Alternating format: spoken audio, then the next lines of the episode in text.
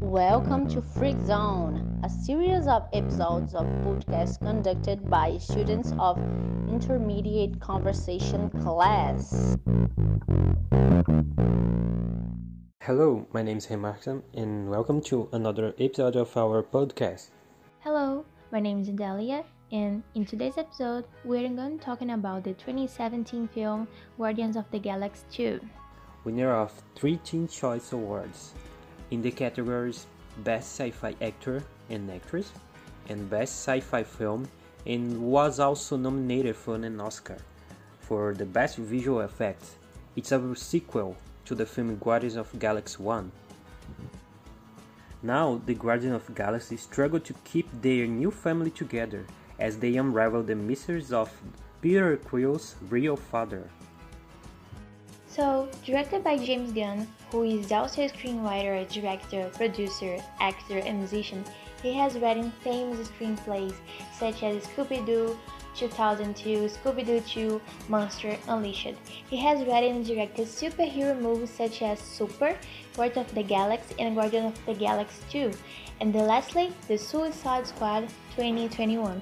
He is making a name for himself in this action and fictional universe. So, the film features such movie stars as Chris Pratt, Zoe Saldana, Dave Bautista, Vin Diesel, Bradley Cooper, Michael Rooker, Karen Gillan, Elizabeth Debicki, Pom Klementieff, Chris Sullivan, Sylvester Stallone, and Kurt Russell.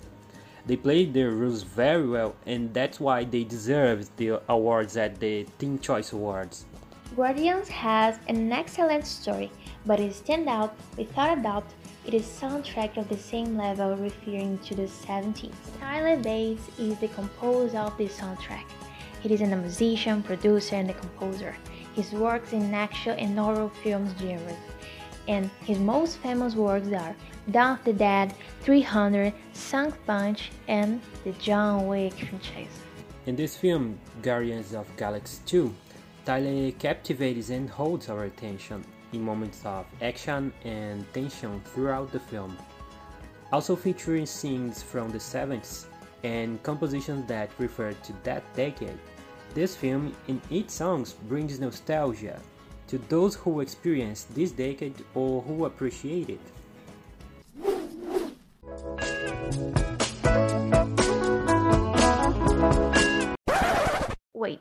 This podcast has some spoilers, and if you haven't watched Guardians of the Galaxy 2 yet, watch it and then listen to this podcast.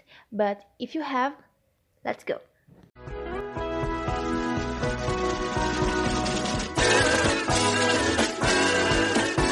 There's a port on a western bay, and it serves a hundred ships a day. In the opening of scene of the film, we have Peter's young mother and father inside the car to the sound of Brandy, You Are a Fine Girl by Looking Glass. And by the way, Looking Glass is an American pop rock band that was very successful in the early 70s, and the song Brandy was a number one hit on the Billboard Hot 100. Oh, I love this song. The song tells of a girl named Brandy who worked serving whiskey in a port for sailors, and one summer day she fell in love with a man who came from far away, a man from the sea who could not stay. And that is exactly how it happened. In the case, the man from the sea is actually Ego, Peter's father, and a spaceman who is married to Peter's mother, fall in love with and has a child by him. The scene ends with Meredith telling Ego, I can't believe I fell in love with a spaceman. But on the front, we find out that Ego cannot stay with Meredith and left soon after her son is conserved. And we also find out that this song was actually announcing in a sad and tragic way the reality of Peter Quill's life. But leave that later, okay?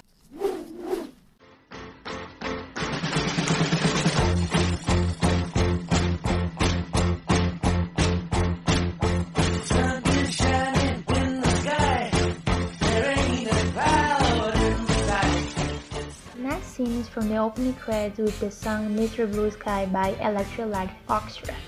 Electric Light Orchestra is a British rock band from the 70s and 80s, The band was successful in the United States, holding a record of having more Billboard Hot 100 Top 40 hits than any other band in US history.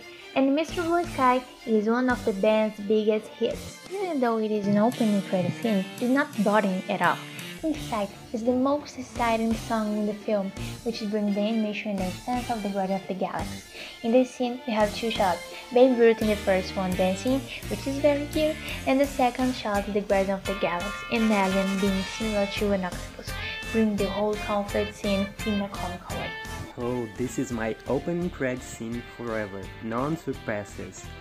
I remember that after I saw the movie, I looked for the song on the internet because I like it so much.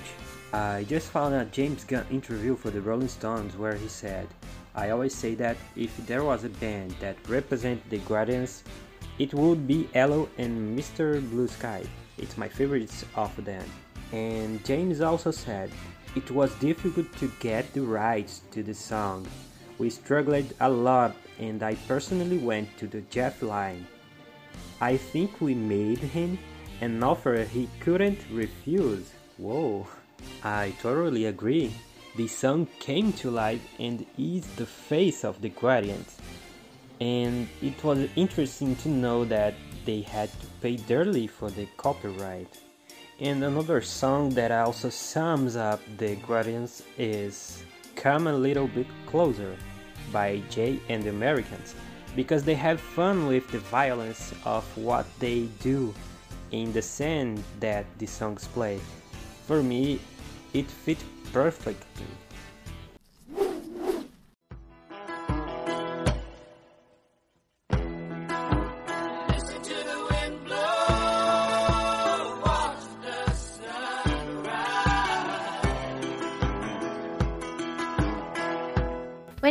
Chain by Fleetwood Mac, you can't avoid being associated with the movie Guardians of the Galaxy 2.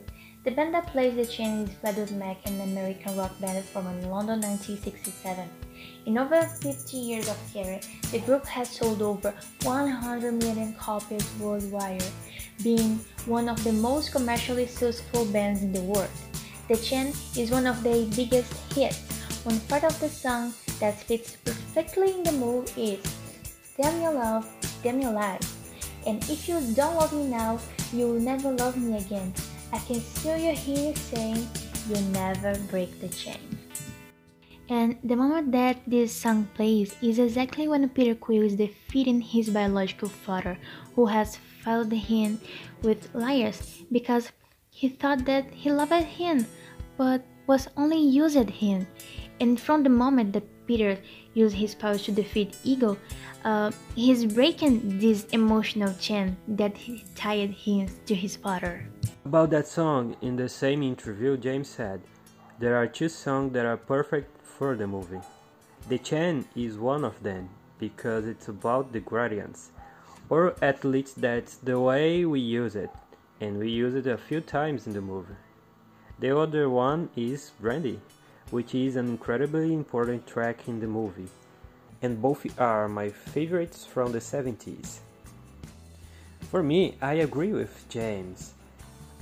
These two songs serve to mark the important events of this episode of Guardians.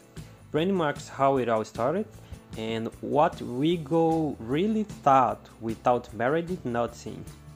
And the chain marks Quill's reaction when he realized that his dream of meeting his father returning in a nightmare.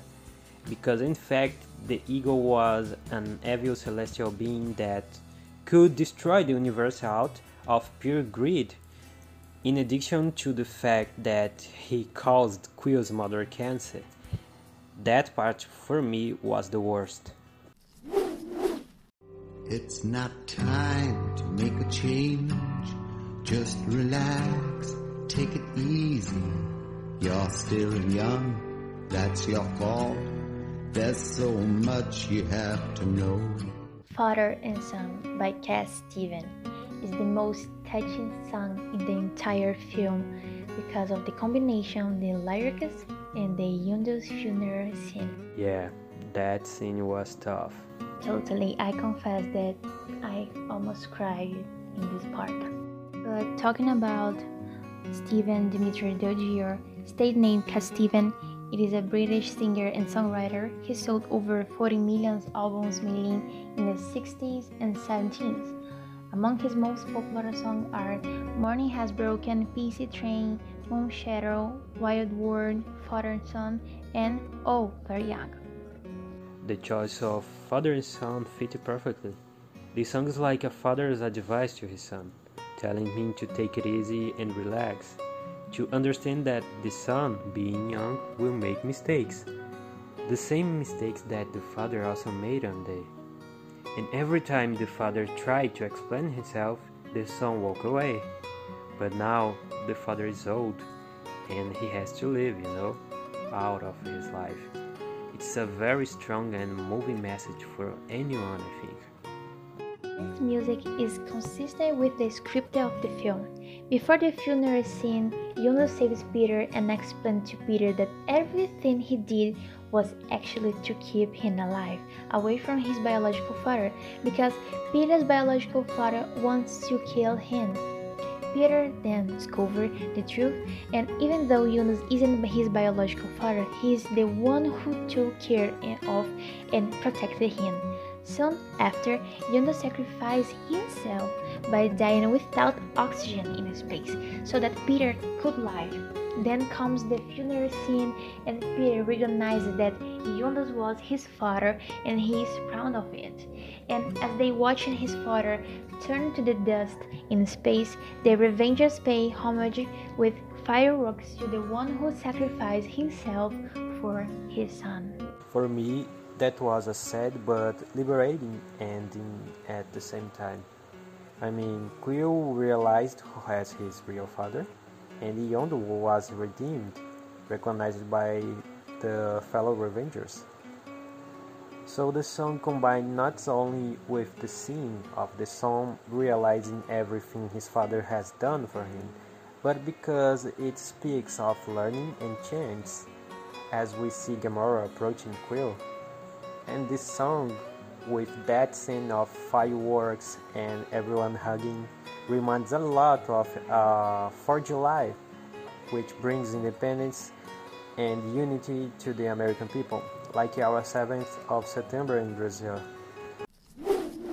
Well, this movie, to me, it's a masterpiece in its visual effect, script, characters, and the perfect soundtrack. There's a lot to talk about this movie, but we will need a lot more time, so that's for another episode, okay? So, thank you to you who listened to us so far. I hope you enjoyed it, as did we, right, Adelia? That's right. If you haven't seen it yet, watch it. Enjoy the show of images, heroes, and good music that this movie provides. See you next time.